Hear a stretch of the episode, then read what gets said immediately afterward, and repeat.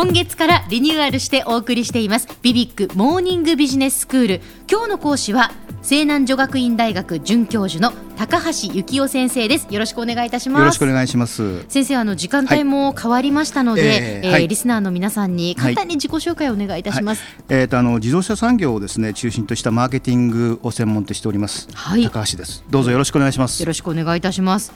で先生今日の内容なんですがどういうお話でしょうか、はい、えーと、今日はコモディティというものをですねコモディティ化というものを考えてみたいというふうに思っています。初めて聞きました。コモディティ化何ですか？うんあのコモディティっていうのはですね、え一般商品あるいはその日用品というような意味なんですね、はい、ですからそのコモディティ化ということはですね本来差別化されていて非価格競争がですね展開されるべきその製品だとかサービスがですね、え企業など開発側これは売り手側ですよね、はい、のあの技術水準が同質化してしまう同じようなですねレベルになってしまう、え、で本質的な違いがですね少なくなるということで生じるということなんですね。はい。で本質的な部分でですねあの差異がないので、うん、その顧客の視点からすると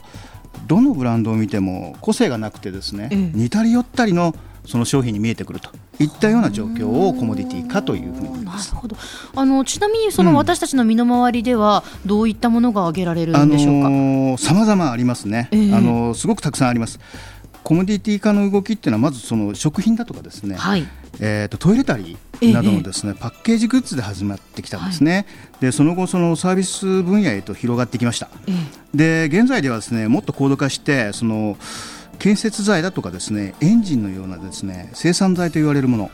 さらにはですねあのサービスの分野ではですねコンサルテーションのような高度なですね分野でさえもそのコモディティ化していると言われています。はい、で今日はそのコモディティ化を無視することのできない重要なですねマーケティング課題となっている。これはあのコモディティ化をいかにその企業としてですね、ええ、克服するかということがテーマとなっているということです。なるほど。はい。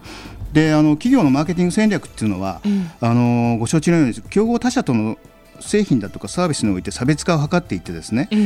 あの価格競争しない、要するに非価格競争を追求してきたんですね。はい、でアメリカのそのハーバード大学のレビット教授が30年前にですね、うん、差別化できない製品やサービスはないというふうに述べています。はい。で生産財でも消費財でもですねさらにはそのサービスにおいても他社との差別化は図れるというのが伝統的なマーケティングの論理だったんですね、えー、ここが出発点だったんですよマーケティングの。はいはいでもその現在ですねあの糖質化コモディティ化はですね進行していって、マーケティングには新たな論理や枠組み枠組みがですね求められるようになってきました。うん、そのコモディティ化がこうどんどんどんどん進んでいくと、はい、そうどういうことが起きてしまうんですか、これがですね進んでいくとその企業間の製品の差別化が困難になりますよね。当然そうですね。そうですね。ですよね。ええ、で差別化を図れない企業は、え、当然のことながら先ほどもあの申し上げたように価格競争にですねどんどんシフトしていかざるを得なくなってくるんですよね。どんどん安くして安くしてっていう。そうなんですよ、そんなような競争によってですね企業は体力を消耗してしまう結果となってしまうんですね。でもそのマーケティングの上手な企業っていうのはですねさまざまな視点からこのコモディティ化への挑戦を続けているとい。うことですね、はい、例えばそのブランドの構築ソリューション発想だとかあのソーシャルネットワークサービスなどを用いてですね、えー、顧客と連動したその製品の開発だとかマーケティングなどこれはもうあのいずれもですねそういったコモディティ化した市場におけるマーケティングの対応と言えるでしょうね。あなるほど、はいえ。ー、そうかコモディティ化が進んで価格競争になる。でもやっぱりその中からまた何か差別化を図っていかなきゃいけないっていう、ね、それがずっと続くわけですね。はいうん、そうですね。もうそこからそのじゃあコモディティ化から脱却する、そこに向けたこう、何か新しい取り組みっていうのはあるんでしょうか、はい、ありますね。あのここ数年ですね社会的価値の提供による対応が注目されているんですね。ほうほう。あの2010年えー、とマーケティングのタイトであるですねそのアメリカのノースウェスタン大のコトラ教授非常にあのマーケティングの世界で非常に有名な先生なんですが、はい、この先生によってですねマーケティング3.0というですね概念が発表されてから、ええ、そのマーケティングに対する期待だとか意識が大きく変化し始めています。それによるとですねあのマーケティング1.0の段階ではですね要するにその製品中心のマーケティングと言われています、はい、その製品だとかサービスのその機能的価値にですね、うん、えー、フォーカスしてきました、はい、例えばその自動車であればですね燃費だとか、うん、馬力だとか、えー、えー、走行性などですね、えー、ところがその市場の成熟化が強調され始めるとですね、はい、機能的な価値だけではなくて、うん、情緒的な価値、はいあるいはその人の感性に訴えるそういった側面のですね文がですねクローズアップされるようになってきているということなんですね。例えばその高級車ならドアを閉めた際にですね重厚感のある音がですねこれはあのわかりますよね。はい、えーはい、あの感覚、えー、うん。えー、そういった感覚そういった音が響いたりですね、はい、パワーウィンドウが閉まる寸前にですねゆっくりとした動きになると。あいったような工夫なんですね。こういうのはやっぱり特にこう男性には、うん、ロマンを感じるとか、うん、そういうところですよね。これがですね、あの他社だとか他製品とのその差別化をコンセプトとした、そのマーケティング2.0の段階と言えるんですね。でそしてそのマーケティング3.0はい、今の段階になりますとですね、ええ、機能的価値だとか情緒的価値に加えてですね社会的価値が追加されるということですね。要は人間中心のマーケティングのですね時代に入ってきているということですね。はい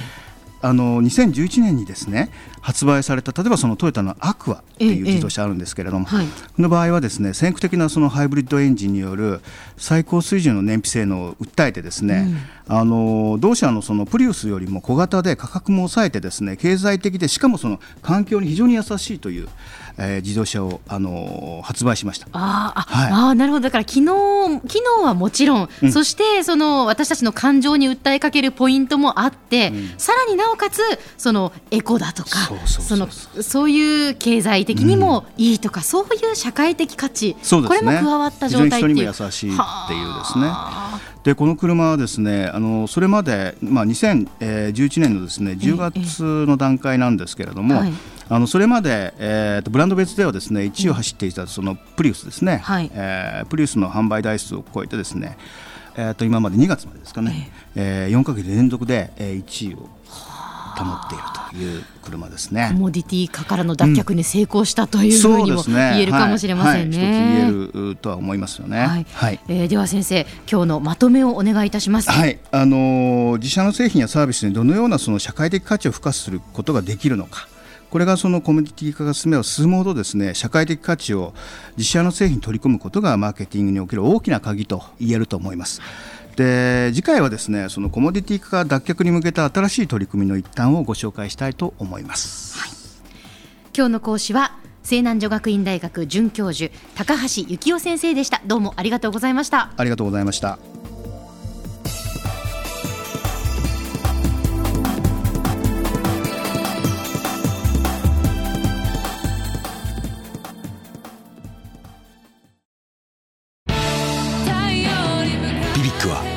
州で生まれ